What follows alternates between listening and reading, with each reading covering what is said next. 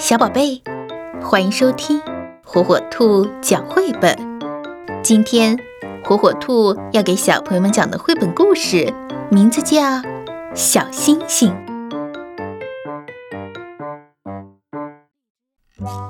从前有一只小星星，大家都很爱它。它的妈妈爱它，它的爸爸爱它，它的爷爷奶奶。还有叔叔阿姨也爱它。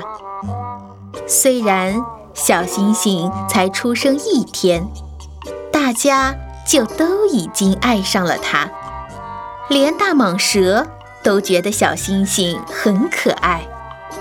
象妈妈会带着象宝宝来看它，狮子还为了它发出响亮的吼声。河马奶奶。也很疼爱小星星，他想去哪儿就带着它去哪儿。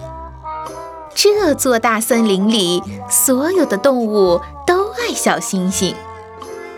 后来，发生了一件大事情，小星星慢慢的长大，长大，越长越大。有一天。小星星变成了大块头，大家都来说：“祝你生日快乐！”